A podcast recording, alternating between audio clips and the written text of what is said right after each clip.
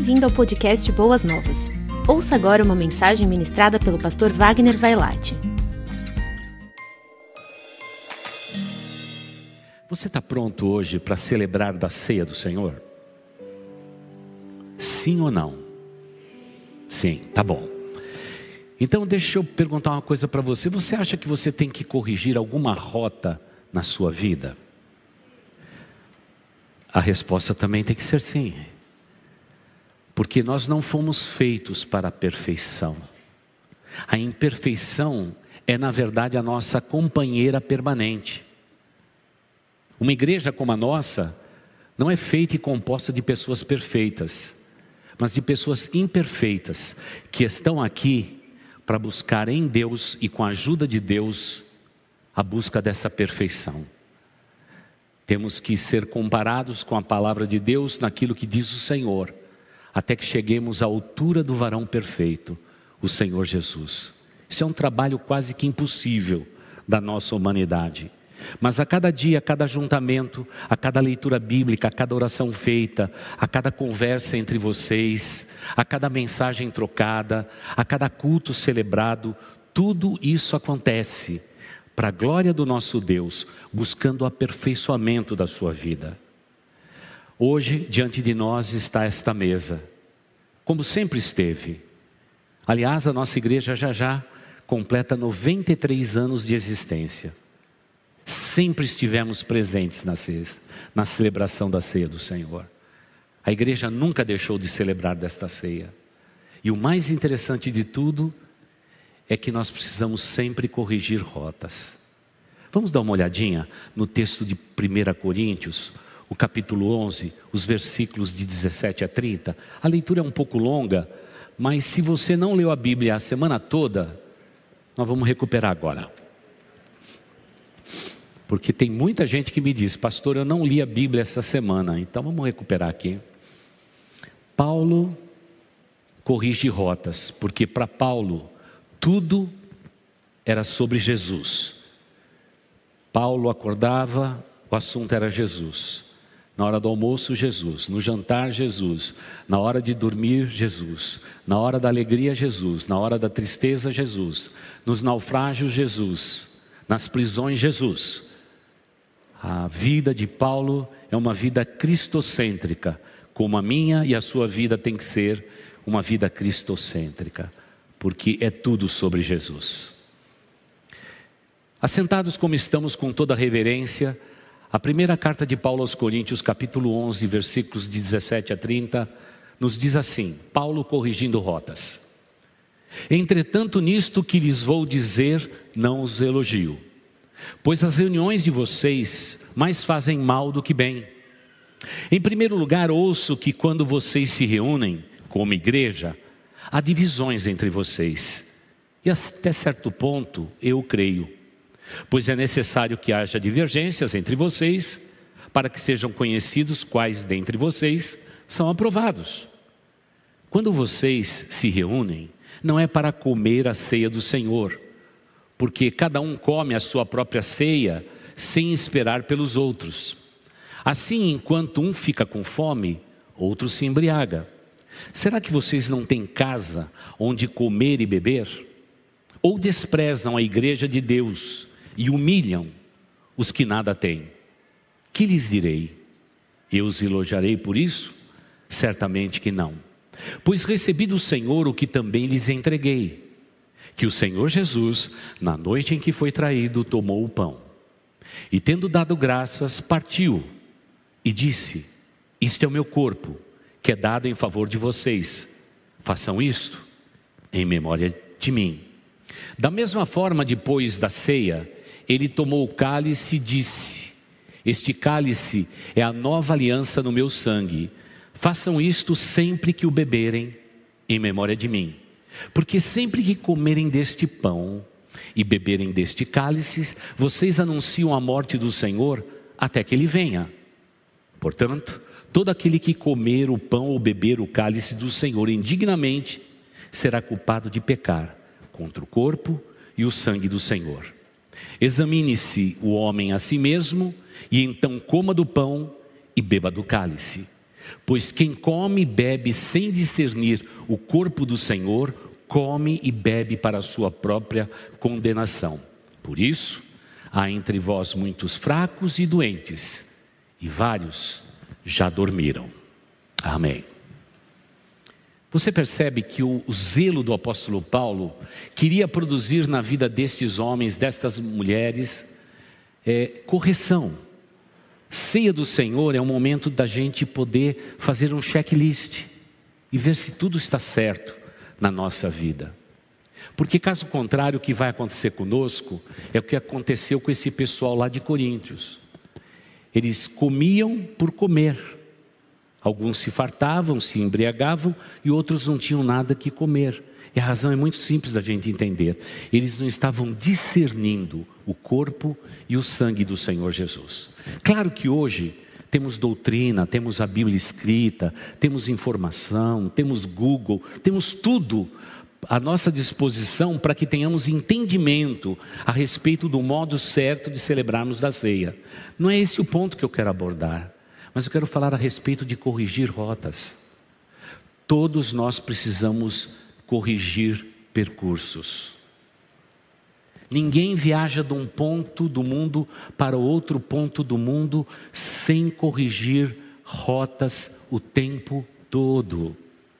Não há um navio que saia de um ponto extremo da terra e chega no outro sem constantemente corrigindo rotas porque os ventos contrários, as ondas encarpeladas, alteram a rota. Por isso precisamos de GPS, precisamos corrigir o tempo todo. E é tão bom quando Deus diz para nós, não é? Que Ele está refazendo a nossa rota. Pegamos um atalho, erramos o caminho e Deus está refazendo.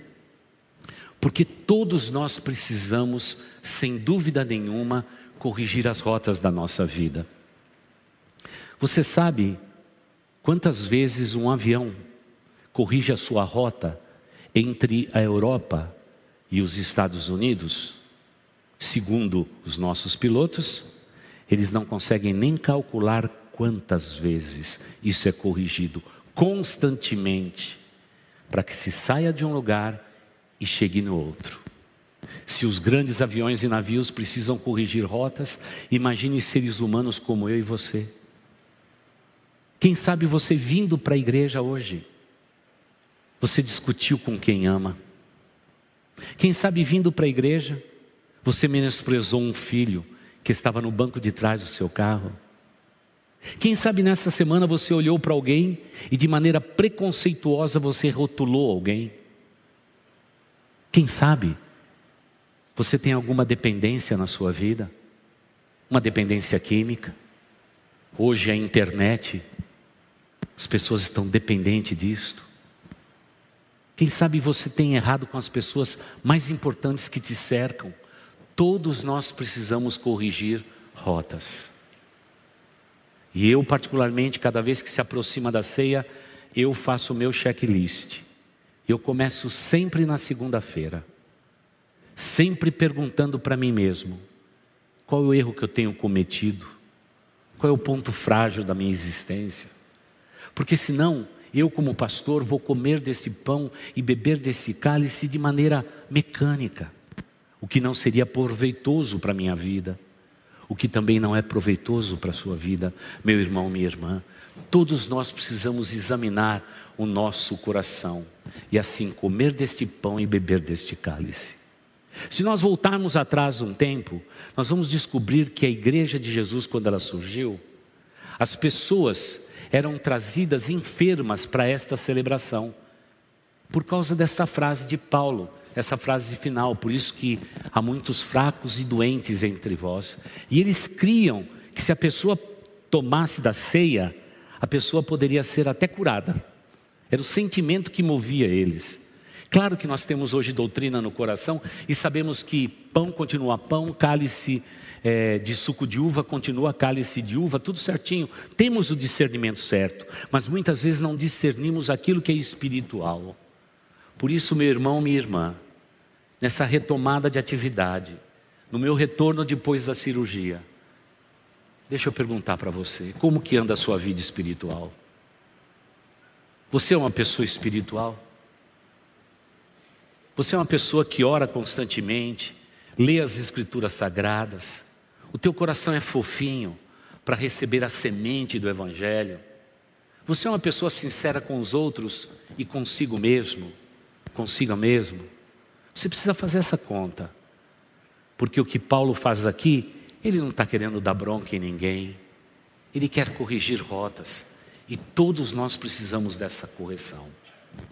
Se você quer saber como chegar a essa conta de acerto fácil, é simplesmente o esposo dizer para a esposa, claro, antes de celebrar a ceia, não vai fazer isso agora. Senão você vai ganhar um chute na canela. Minha esposa, eu tenho sido um homem segundo o coração de Deus diante de você?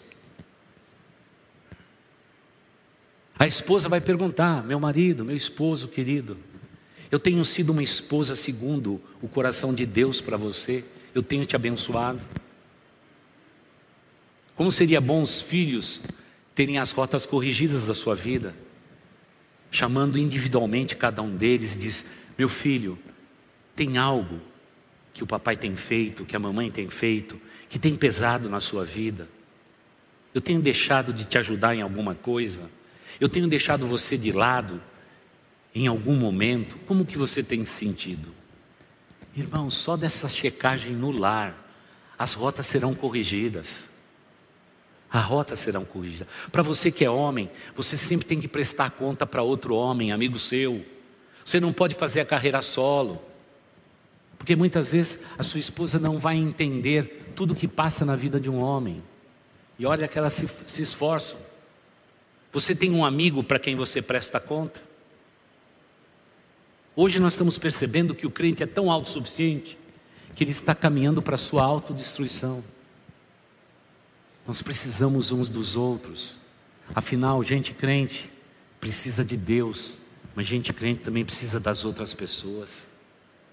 Quando você tem um amigo de verdade, para quem você abre o coração, você pode falar da tua dor, da tua angústia, da tua solidão, de tudo que você está vivendo.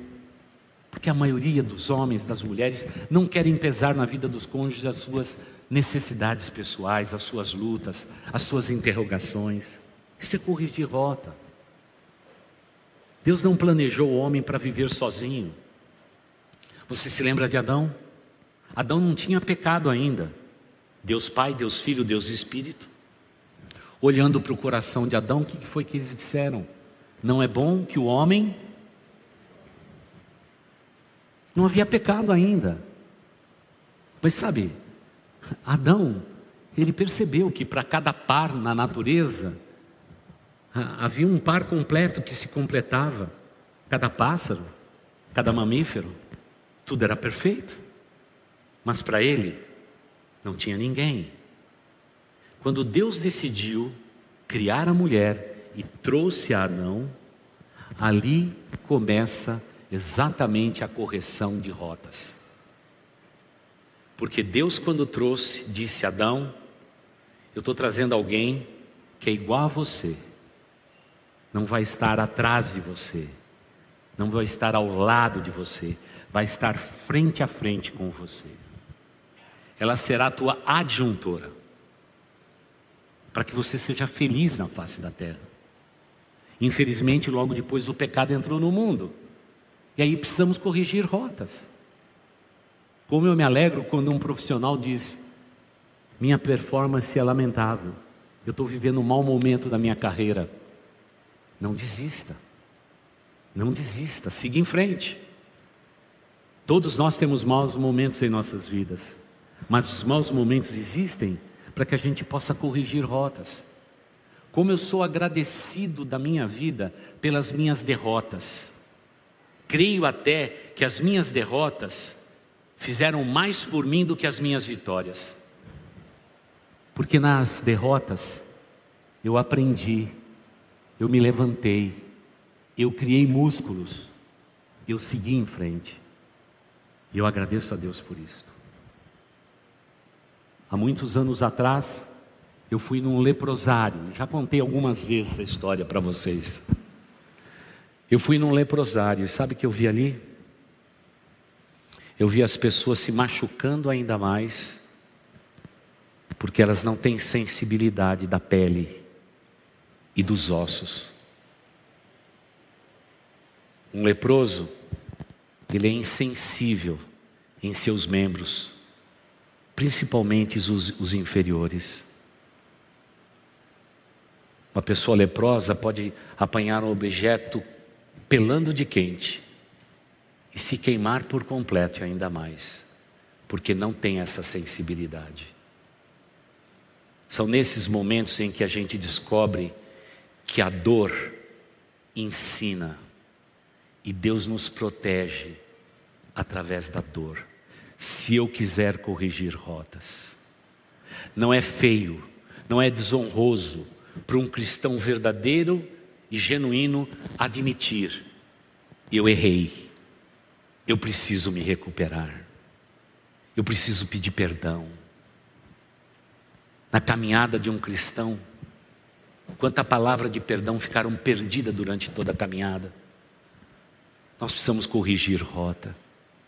A palavra do apóstolo Paulo pode parecer severa, quando ele diz: Será que vocês não têm casa para comer e vêm comer na igreja? Mas é, é o Paulo zeloso que está dizendo: gente, se nós não corrigirmos rotas, nós estaremos indo distante da vontade do nosso Deus. E muitos de nós, depois de um período tão longo de pandemia, de atritos, de perdas, de dor, de separação. Quem sabe chegamos hoje, no mês de setembro, no primeiro culto de setembro, na celebração da ceia do Senhor, e estamos desapontados com Deus e com tantas pessoas que estão ao nosso redor. Não podemos viver disso. Não podemos viver disso. Na sexta-feira ainda, no casamento que teve lá no templo antigo, alguém me perguntou: Pastor, eu continuo ainda desesperado pela perda do meu ente querido que se foi nesta pandemia. E eu disse: Há quanto tempo você está venerando esse luto? Ele disse: Desde abril do ano passado, logo no comecinho da pandemia. Eu falei: Quanto tempo você vai ficar de luto ainda? Claro que é uma decisão sua, pessoal. Mas conhecendo aquele homem bom que se foi, deixa eu dizer uma coisa: ele ficaria bem decepcionado com você. Ele gostaria de te dizer, se pudesse, que a vida continua. Aquele moço precisava corrigir rotas. Mas muitas vezes nós continuamos no lugar da derrota, na beira do sepulcro, enquanto temos um Deus que ressuscita mortos.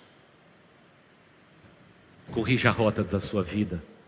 Tenha esta coragem de corrigir rotas. Não é feio para um cristão admitir as suas limitações e olhando para Cristo dizer: Eu quero a Deus, eu quero agradar o meu Deus, eu quero viver em Sua presença, eu quero ser abençoado sobre a face da terra. E como pudemos ouvir na oração do Elias, eu quero ver a bênção do Senhor sobre a minha descendência.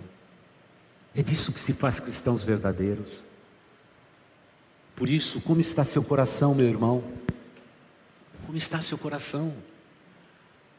Talvez você diga, pastor, tem tanta coisa para conversar, o que, que a gente faz? Deixa eu dizer uma coisa para você. Procure ajuda. Não é feio procurar ajuda, irmãos. Nós, pastores, estamos aqui. Venha nos procurar. Eu sei que entre nós vai ter um acrílico lá na sala de atendimento. Mas é um acrílico temporário. Mas não vai ter nada que possa afastar você do nosso coração e do coração do Pai. Quantas rotas são corrigidas aqui nesta igreja durante a semana? Nós temos agora, pastores, um lugar onde a gente só compartilha os atendimentos, os telefonemas e tudo. Quantas rotas corrigidas! Mas há uma multidão que continua sentada nos assistindo, vivendo muitas vezes os momentos mais tristes da sua vida sem pedir ajuda, simplesmente porque o orgulho, a vaidade pessoal, diz: Eu não quero que ninguém saiba do meu problema, Muitas vezes vamos ser corrigidos publicamente, porque Paulo falou de Coríntios assim: Olha, eu não elogio vocês, não, vocês estão aí numa situação bem difícil. Tomar uma bronca por escrito, porque a gente não tem coragem de corrigir as nossas rotas, principalmente os mais veteranos. Veterano é mais orgulhoso. Você acha que eu vou dizer para um pastor da igreja que a luta está grande, que meu problema é enorme? Se você soubesse o quanto corrigir uma rota, uma palavra bíblica, uma oração feita, dá outro rumo na sua vida, você não imagina como, porque muitas vezes os maiores problemas nossos, nós não conseguimos enxergar a saída, mas a saída está bem perto. E Deus, através da Sua palavra, dá toda a instrução que nós necessitamos. Ah, a ceia do Senhor, ela também nos ensina a comunhão dos santos, e que é muito importante. Meu irmão, nada pode me separar de você, nada pode separar você da minha pessoa, e nós uns dos outros. Eu sei que a igreja é grande, múltiplas pessoas, famílias das mais distintas, moramos em lugares diferentes. E principalmente agora, depois da pandemia, chegou tanta gente nova no nosso meio que, irmãos, eu vou dizer, é uma igreja nova. Então, para os novos que estão aqui, deixa eu te conhecer. Por favor, deixa eu te conhecer. Vamos estar juntos, tá bom? Só vai ter um acrílico que vai separar eu de você, mais nada. No restante, nós vamos nos amar e vamos ter o ideal de pertencimento. E se for preciso, amorosamente, vamos corrigir a rota. E se vocês virem em mim alguma atitude ruim, pode se aproximar e dizer: Pastor, vamos corrigir rota aqui? Pode falar. Eu estou extremamente aberto para tudo isso, como muitas pessoas sempre fazem comigo. Pastor, isso não ficou bom. É mesmo. Eu vou corrigir tudo isso. A unidade espiritual de uma igreja também é medida pela ceia do Senhor. Então agora quero falar para você que está aqui ou nos assiste pela internet que você ainda não é membro desta igreja.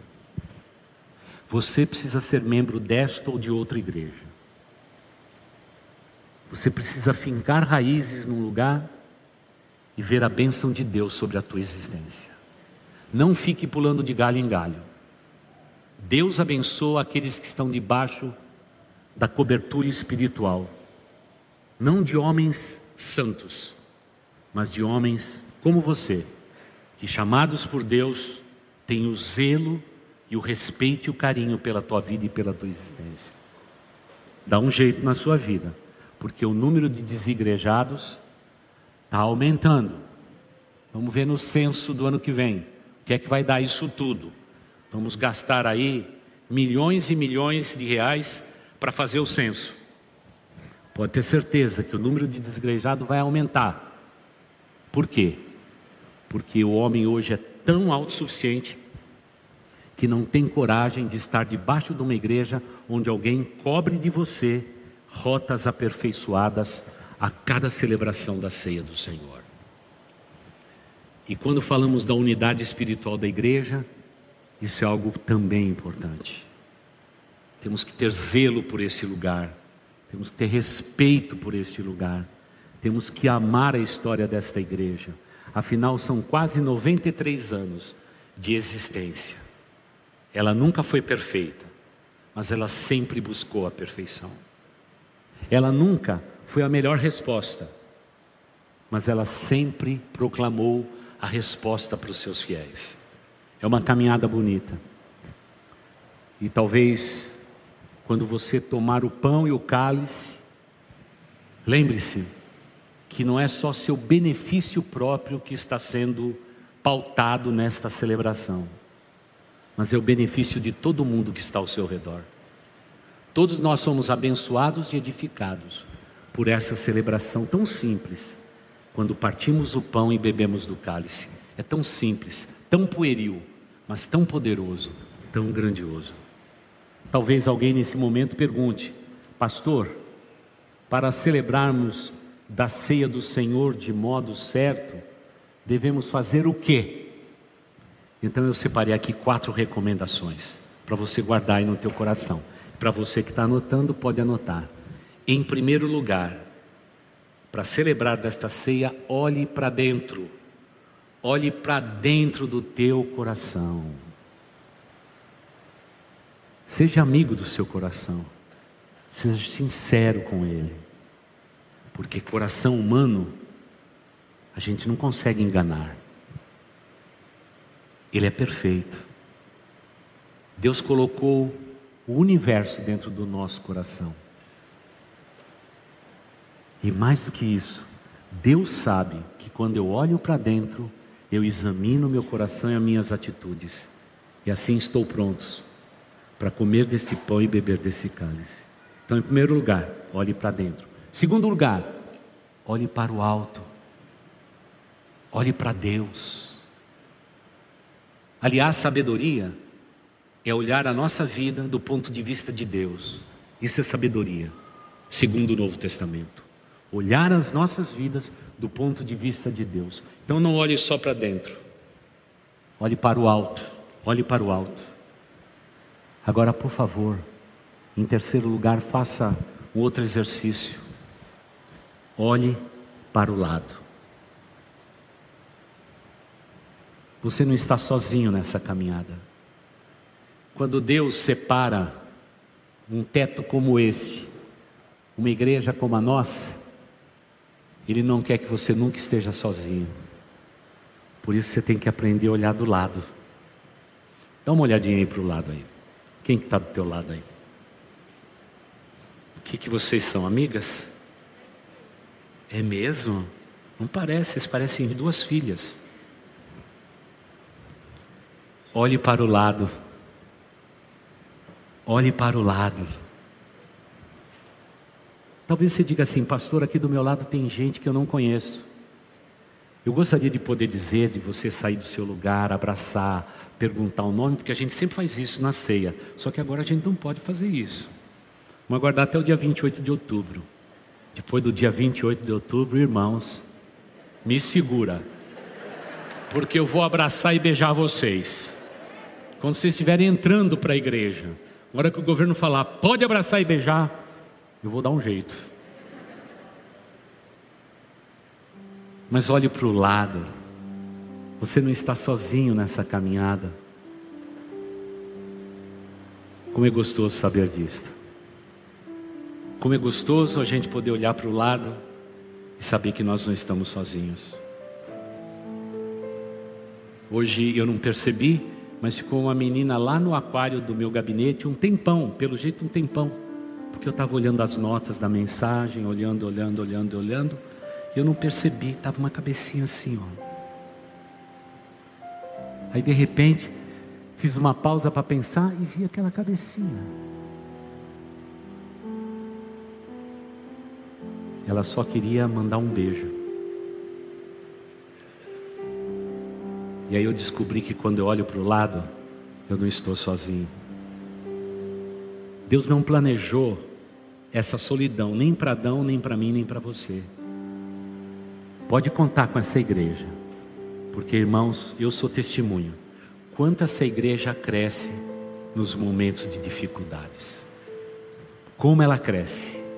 Ela é forte. Ela é muito forte. Essa igreja é uma bênção muito grande. Dias atrás saiu daqui um caminhão cheio, pouco de mantimento, roupas e um monte de coisa para nossa igreja filha lá em Bragança Paulista. Sabe que é uma igreja receber tanto dos outros que tem um caminhão para dar para a igreja filha? E agora a assistente social já falou que o caminhão desse mês vai para o Vale da Bênção.